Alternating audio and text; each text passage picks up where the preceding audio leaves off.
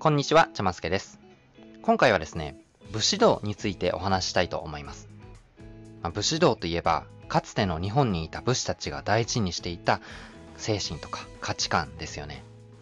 まあ、武士道と聞いて思い浮かべるのは、まあ、例えば1対1の真剣勝負で正々堂々と戦うですとか、悪いことをしたら自ら腹を切って死ぬみたいな誠実さだったり正しくあるみたいなイメージだと思うんです。でも、ちゃんと調べてみると、確かにそういう綺麗な道徳感みたいなものも含まれはするんですけども、どちらかというと、血生臭い殺し合いの現場から生まれた非常に生々しい考え方の要素っていうのが結構強いんですよ。戦場で相手を切って殺すか、それともこちらが切られて殺されるかっていうような、もうギリギリの状況を切り抜き続けて、泥臭く泥臭く生き抜き続けるために持つべき精神っていうのが説かれたのがこの武士道なんですよ。例えばですね、紅葉軍艦っていう戦国大名の武田氏にまつわるエピソードとか情報がまとめられた書物があるんですけども、この紅葉軍艦の中にですね、面白いエピソードがあるので、これをご紹介したいと思います。ある時ですね、武田信玄の家来の2人が、取っ組み合いの大喧嘩を始めてしまうわけなんですよ。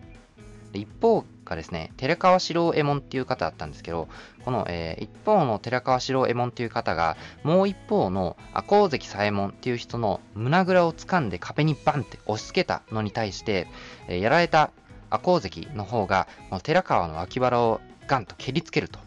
でそれによって寺川が気を失うっていうような喧嘩をしたっていうエピソードが書いてあるんですね。で、この時、武田信玄がこの2人の家来をどのように裁いたかっていうと、なんと、この2人を2人とも死刑にしてしまったんですよ。これなんでかっていうと、喧嘩の際にどちらも刀を抜かなかったからなんですね。つまり、自分たちは、え命は守られているというふうな命の安全の保証をした状態で戦いに挑んでいたから武士失格であるということで、え死刑にしてしまったというわけなんですね。武士たる者、命の安全を保障した上での戦いなんて、殺し合いのプロフェッショナルとしてありえないと。武士であるならば、何か身に迫るような問題に直面した瞬間に、刀を抜いて、人を切るっていうような覚悟を常に持っていなければ、自分も生き残ることができないし、自分の主君も守ることができないと。つまりそんな武士なのにもかかわらず、刀を抜かない喧嘩をするような輩を生かしておいたら、武田氏の武士道自体がこう衰弱してしまうと。それによって、え、武田氏という、まあ、家全体の危機になってしまうということで、二人とも死刑にしたわけなんですよ。これを聞いてですね、僕たちの感覚からしたら、喧嘩しただけで死刑とか、もう普通ありえないですけども、もう切り合い、殺し合いによって強く生き残り続けるような必要があった武士であるからこそ生まれた精神。これが武士道なわけなんですよ。ものすごく血生臭い道徳感。それが武士道なんです。で、この武士道はですね、僕たちにも役立つ部分っていうのがあると思います。この血生臭い現場から生まれた強く生きるための知恵である武士道っていうのはきっと現代の我々にも役立つような部分ってあると思うんですね。特に現代の我々でも準備はしっかりしたのに本番に弱い人って結構いると思います。例えばテストだったりとか、えー、仕事のプレゼンだったりとか、えー、自分の好きな人へのアプローチだったりとかに向けて事前に念入りに念入りに何度も考えて準備して練習してってきっちりやったにもかかわらず本番で力を発揮できずに失敗してしまうっていうような人って結構現代でも多いと思うんですね。でも武士の世界では本番である戦において失敗は絶対に許されないわけなんですよ。なぜなら、失敗というのは自分の死を意味するからです。だからこそ武士道では、本番で力を完璧に発揮するための考え方について深く論じられてるんですよ。それも頭の中で考えただけの机上の空論の道徳感っていうわけではなくて、もうリアルな殺し合いの現場から生まれたもう生々しい知恵なわけなんです。そんな武士道から学べる本番に強くなるための考え方について今回はお話ししていこうと思います。ぜひ最後まで聞いてください。この番組はですね、こんな風に日常生活のためになるようなお話を毎週お届けしています。ぜひ番組の定期購読をお願いします。ということで、今回お話しするテーマは、大きく4つあります。1つ目が、本番に強くなるための武士の修行法についてです。2つ目が、僕たちが本番に強くなる方法についてです。まあ、この2つでですね、えー、観念修行っていう武士が使っていた修行法をご紹介するんですけども、えー、3, つの3つ目のテーマとして、この観念修行に、じゃあ果たして科学的根拠があるのかどうかっていうお話をします。やっぱり武士道とか、まあ、そういう道徳観みたいな抽象的なお話をされても、それって本当に効果あるのっていうのことが気になるかと思いますので、この武士道が、えー、いかに科学的根拠に基づいたものなのかっていうことをきっちりデータをもとに、え解説していこうと思います。そして最後にですね、えー具体的にどうやったら僕たちが本番で最大のパフォーマンスを発揮することができるのかといったことについてお話をしていこうと思います。ということで、まずはですね、えー、本番に強くなるための武士の修行法といったテーマでお話をします。武士たちはですね、本番で最大のパフォーマンスを発揮するために、ある修行を行っていたんですよ。それが先ほども、えー、ご紹介した、えー、観念修行、観念っていう修行法なんです。現代でもですね、え、負けを認めて受け入れることを観念するみたいなことを風に言うじゃないですか。まあ、あの観念ですね。観察の観に念じるの念。相手をこう追い詰めた時に、さあ観念しろっていう時のあの観念ですね。で、この観念っていうのがどういう修行法かっていうと、自分が死ぬところを超リアルに想像するっていうような修行法です。まあ、イメージトレーニングですよね。まあ、例えば、戦場で刀でバサって切られるような痛みとか、槍でぐさりって貫かれるような感覚とか、えー、水で溺れたりとか、え、火だるまになって焼け死んだりとか、崖から落ちたりとか、病気になって死んだりっていうような、あらゆる自分の死に様を具体的に具体的に想像するっていうのが、この観念修行になります。で、この観念修行はですね、体の感覚だけではなくて、もう精神状態も含めて、えー、この心の動揺とか、恐怖とか、不安みたいなものもまざまざと思い浮かべるというような修行法。これが観念と呼ばれる修行法になります。で、これを何のためにやるかっていうと、この観念修行を行うことによって、えー、自分たちがですね、死んだのと同じ状態になれるんですよ。これどういうことかっていうと、えー、僕たちはまあ、普段生きてる時に、この生きているっていうことが、まあ、当たり前すぎて死ぬことなんてほぼ考えないじゃないですか。まあ、時々死について考える、自分が死ぬことを考えちゃうみたいな方ももしかしたらいるかもしれないんですけども、通常はですね、まあ、今日死ぬかもしれないみたいなことは考えずに日常を生きていると思うんです。つまり僕たちにとってこの生きているっていうことはま当たり前すぎて、で逆に死ぬっていうことは特殊特殊なこと、スペシャルなことだというふうに考えてるじゃないですか。だけど、武士たちの戦場では全く違う風景っていうものが常識になるんですよ。どういうことかっていうと、まあ、武士たちが、えー、戦いをするこの戦場っていうものは、例えば首が切り落とされてそこら辺に転がっていたりとか、頭が砕けていたりとか、手足がちぎれたり、内臓が飛び出したり、みたいな、そういう生きるというものが普通ではない風景っていうものが戦場における当たり前なわけなんですよ。もうそこら中から血の匂いがして、死体がゴロゴロ転がっていて、5秒後にはこう矢が飛んできて自分もその死体の仲間入りをするかもしれないというような、生きること以上に死ぬことが当たり前、死ぬことが主役になっている世界、それが戦場なんですね。でそんな戦場で生き残っていこうとする人間が、普段から生きることが当たり前で死ぬことは特殊なんだっていうふうに考えていると、死ぬことが日常風景になる戦場においてパフォーマンスを発揮することができなかったりとか、判断を曇らせることにつながってしまうわけなんです。だからこそ、武士たちはですね、普段からこの観念修行をして、何度も何度も自分が死に至る想像をしておいて、その時からですね、あらかじめ死んだ自分、死んだ状態の自分になっておくわけなんです。そうすることによって、本番である戦場においても、恐怖に足がすくんだりして、パフォーマンスを発揮できなくなるっていうことがなくなりますよと。あるいは逆に、自分は死ぬわけがないみたいな思い上がった考えを持つこともなくなって、冷静にですね、立ち振る舞いを判断することができますと。つまり死というものに心から向き合うことによってこの死を受け入れられる精神状態を目指すっていうのが観念修行の目的になります。まあ、僕たちはですね、現代の言葉で観念するっていう言葉を使うときは負けを受け入れるみたいな、えー、意味だと思うんですけども本来の意味はイメージトレーニングによって死を受け入れるっていうものなわけなんですよ。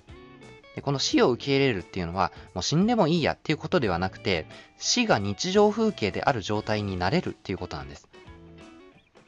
まあ、僕たちは、まあ、死んだことがないので、死というものがめちゃくちゃ怖いじゃないですか。でも、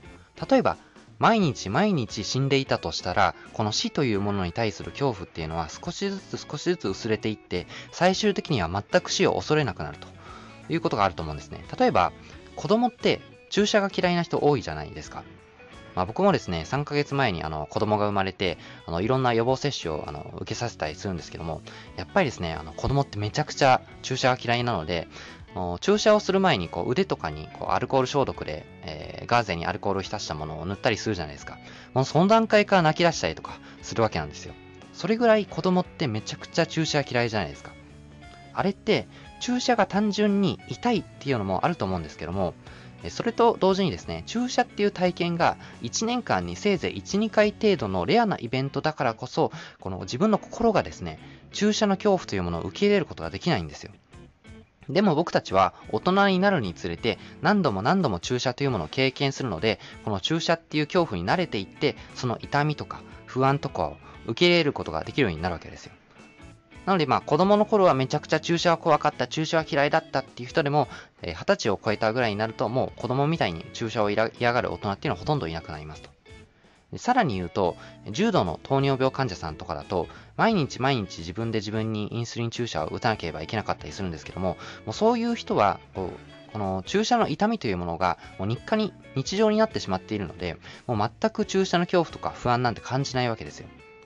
で、これはですね、死ぬということについても一緒で、死というものが人生に一度だけの特殊なイベントだというふうに考えて、普段の日常とは関係ないものだみたいなふうに目をそらしてしまっていると、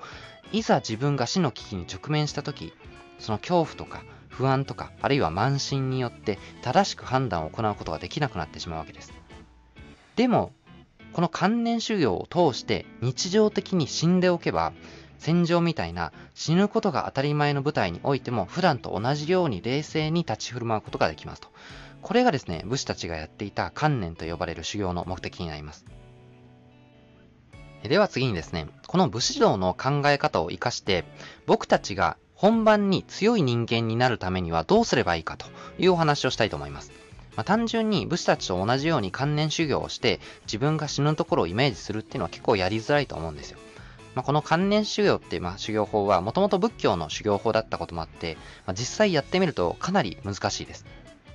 それにですね、まあ、現代の我々において死の危機に瀕するっていうことはもうほとんどなくなったので、えー、僕たちがこう例えばテストとか仕事とか恋愛みたいな本番において実力を発揮するための修行としては観念修行っていうのはそんなに向いてないと思います。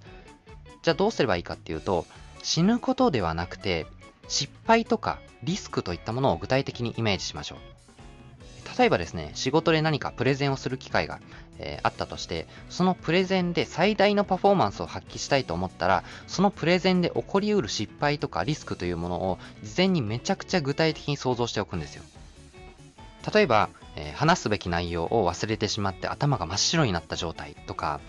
足が震えて顔が真っ赤になった時のこの体の感覚とか、頑張って喋ってるにもかかわらず聞き手がつまらなそうにしていると気づいた時のこの精神状態不安な精神状態とかをものすごくリアルに想像しておくんですよ。そういう想像ってもうリアルにやればやるほど本当に怖いと思います。もう正直考えたくなくなるくらいめちゃくちゃ怖いと思います。でも頭の中で想像するだけならリスクはないのでその恐怖を乗り越えて自分の失敗とかリスクをイメージし続けているといいことが2つあります。一つはですね、観念修行と同じで、失敗の恐怖とか不安というものに慣れてくるんですよ。そして、本番でうまくいかないっていう経験が特別なものではなくて、もはや日常であるっていうような境地に達した時に失敗することっていうのは僕たちにとって怖くなくなるわけです。結果として、えもしですね、えー、例えば本番で実際に何かしらのミスをやらかしてしまったとしても、その精神的なダメージを抑えることができるので、冷静に落ち着いた気持ちで挽回することができますと。でもう一つのメリットがですね、事前にどんな失敗をしうるかとか、どんなリスクがあるか、どんなトラブルがあり得るかっていうことを考えておくことによって、それに対する対策を考えておくことができるわけですよ。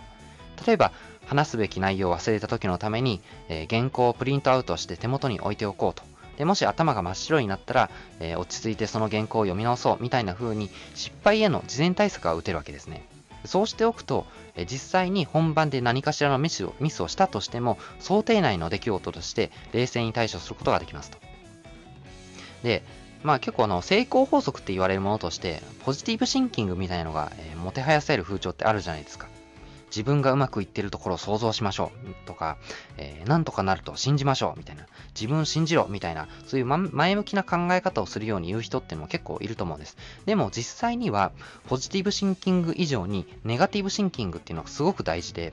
ネガティブなことから目をそらせばそらすほど、それに対する恐怖心っていうものは増していきますし、リスクというものを自分事ととして捉えることができていないいないので、え怠けちゃったりするんですね。努力を怠ってしまったりするんですよ。